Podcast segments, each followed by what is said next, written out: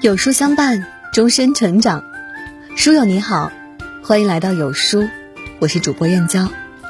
今天我们要分享的文章是：老大照书养，老二照猪养，一个上了北大，一个……一起来听。我心里一直藏着一个深深的遗憾，是关于老二钱小能的。钱小雅没有。当老大钱小雅长到十二岁，钱小能长到六岁的时候。每当跟朋友们聊起家里两个小孩大不一样时，他们都会惊讶：同一个爹妈怎么会嘛？然后我就开始叨叨叨叨叨叨，祥林嫂似的没完没了。那您说，一个老大，一个老二，一个看书养，一个照猪养，能一样吗？然后，然后就是后面这样的车轱辘话。钱小雅在我肚子里还没有一颗核桃大的时候，我已经阅遍市面上能买到的所有育儿书，是自己深藏锦绣，满怀期待。钱小能这么大时，我却在万分纠结，这个小肉球到底是要还是不要？钱小雅从出生就有一本美丽日记陪伴她，我在上面根据教育专家的指导意见，每周精心记载她的体重、头围，哪天会笑，哪天会翻身，哪天会坐，哪天会爬，哪天会叫爸爸妈妈。三百多页的日记本从头记到尾。生下钱小能，我以为自己什么都懂了，育儿书蒙上灰尘，写日记还想得起来吗？钱小雅生下来不到十五天，我就像举行一个庄严仪式一样，把《千家诗》找出来，调试成一个年轻妈妈最悦耳的声音为她朗诵。钱小能那时候呢，我认为小孩子不需要任何启蒙。钱小雅满月后躺在摇篮里，为了刺激她对色彩的敏感，我煞费苦心调动所有的审美装饰她的摇篮。钱小能呢，我认为他更喜欢看傻白的天花板。钱小雅断奶之后，该添加辅食了。如果有可能，我恨不得自己亲手打两种菜。每天左手书籍，右手原材料，一边参考图文，一边自制，绞尽脑汁的算计，妄想我娃吃下这一勺东西，就有了天底下最好的营养，脑袋越来越聪明。轮到钱小能了，我认为他单吃米糊就可以。再说，他也从没嫌弃过。钱小雅上幼儿园了，凡是你听说过的兴趣班，唱歌、舞蹈、画画、跳绳、围棋、象棋、珠心算，我都给她尝试。钱小能呢？我认为孩子不需要学那些东西，会玩就好。当然，他后来除了喜欢玩，还是喜欢玩。对喽，有一点最好永远不要让钱小能同学知道。钱小雅三四岁时，每逢我周末有课的时候，还花天价从北师大给他请过家庭教师。那个老师什么都不需要教，只要会陪他玩就好。钱小能从没有过这样的待遇。总结成一句话：一个格外用心，一个格外散养。又过了六年，钱小雅十八岁，钱小能十二岁。钱小雅放弃港大优厚奖学金，心甘情愿选择了心仪的北大。钱小能为两所好中学提前预约。现在我的朋友又说了，两个孩子都不错呀。除了性情不同，都有想法、有激情，都爱学习、爱生活、爱运动，都很阳光、有出息。这看书养和照猪养也没多大区别嘛。问题来了，同学们，内里远没有表面上这么简单。就在钱小能长到六岁上小学的时候，我赫然发现，对他散养了这么多年，苦果子终于瓜熟蒂落。那么，咱们还是从头开始讲故事吧。不知道为什么，或许是那几年对钱小雅太用心了，有些累。老二一出生呢，我一下子变得散漫了，不再期待把孩子培养成出类拔萃的人，不再喜欢动脑子想办法，也不再想学习育儿知识，不知不觉开启了照猪养的模式。这个现象我至今不太明白，为什么二胎的出生可以普遍性的解除妈妈们的育儿焦虑，直到钱小能上小学后，才让我瞬间惊醒过来。那时候钱小能字不会认几个，不会写自己名字，不会阅读，不会算数，我都不太在意，因为这些学龄前我都没有让他学过。可他缺乏上进心，因为喜欢舒适安逸，严重自我，这些表现让我真正忧虑起来。尤其是当我重新拿起一本家教书的时候，我才惊觉这个孩子放纵荒芜的时间太长了。晚上焦虑的睡不着的时候，掐指一算，时间似乎还来得及让一个妈妈做出改变。简直就像重新养育一个孩子，决心和毅力如同一座沉默多年的火山，开始一点一点的往外释放。首先，放弃照猪养，开启看书养的模式，把五六年都没有看过的书重新找出来，又从网上精心挑选优秀育儿书，把肚子里的字满都倒光了，正儿八经的学习起来。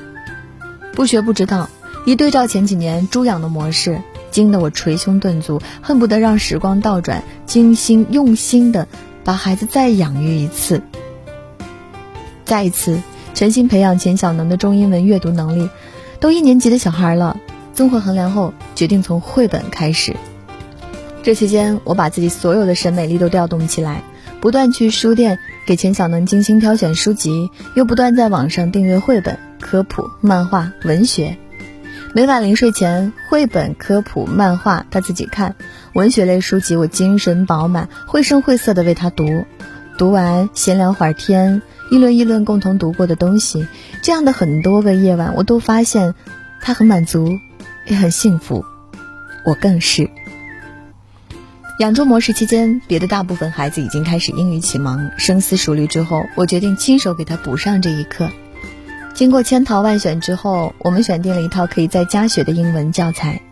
从钱小能二年级到五年级，约一千多个日夜，饭前饭后，窗前灯下，一台 CD 机陪伴。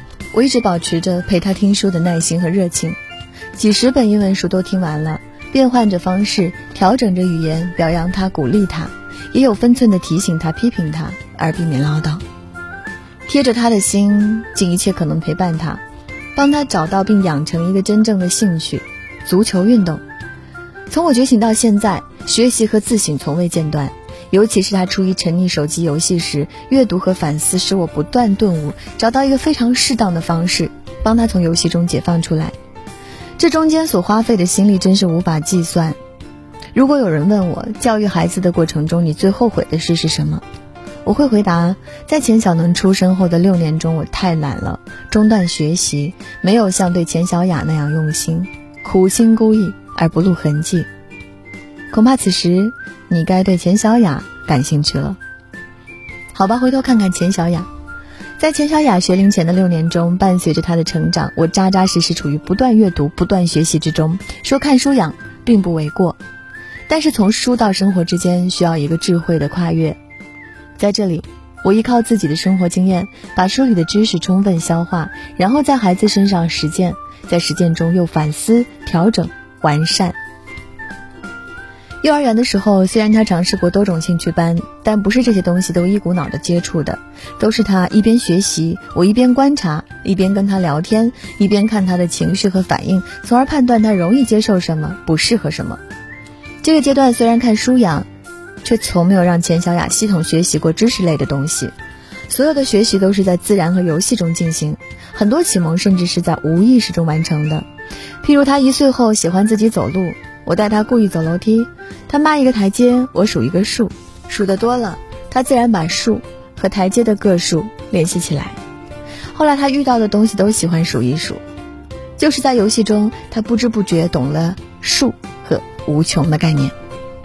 我明白，一个妈妈太迷信书本和专家意见，很容易思维僵化。为此，我经常提醒自己要信赖自己的直觉。不管一个孩子有多爱学习，直觉告诉我。变化万端的天空，四季各异的大地，是孕育一个孩子好奇心和想象力的地方。好奇心和想象力才是创造力的源泉。所以，只要有机会，我就带着钱小雅到大自然中去，养成了一个孩子亲近自然、热爱自然的心灵。等秦小雅上了小学，发现她展示了一个小孩天生的极为难得的自制力以及对知识的强烈兴趣。这时候。我丝毫不担心她的学习了，唯一操心的是，怕书本和她内敛的性格限制了她的思维，把老师和权威者的话当成圣旨，而无法养成独立自主的意识，不敢掌控自己的未来。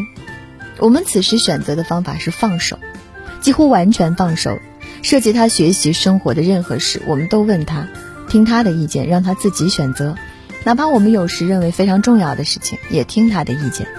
现在想想，倒是开始对他自然放养了。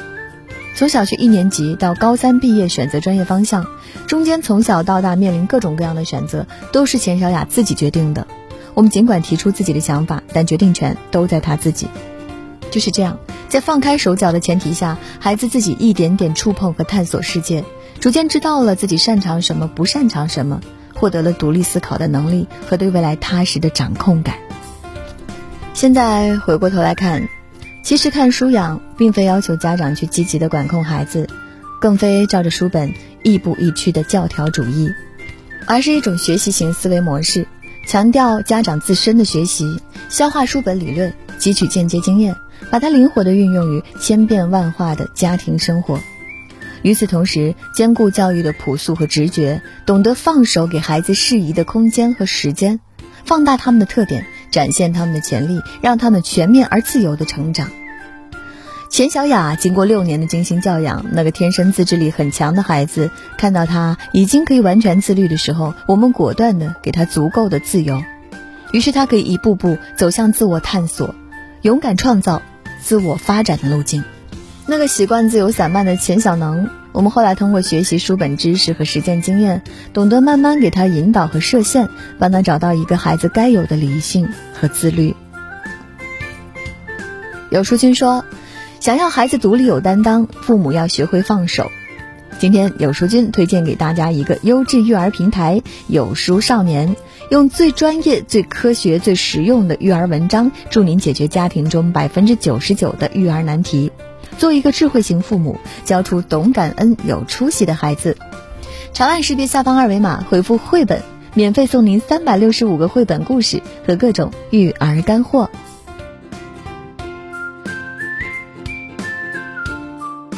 好了，今天的文章就跟大家分享到这里喽。如果您喜欢今天的文章，或者有自己的看法和见解，欢迎在文末留言区和有书君留言互动哦。想要每天及时收听有书的暖心好文章，欢迎您在文末点亮再看。觉得有书的文章还不错，也欢迎分享到朋友圈，欢迎将有书公众号推荐给朋友们，这就是对有书君最大的支持。明天同一时间，我们不见不散。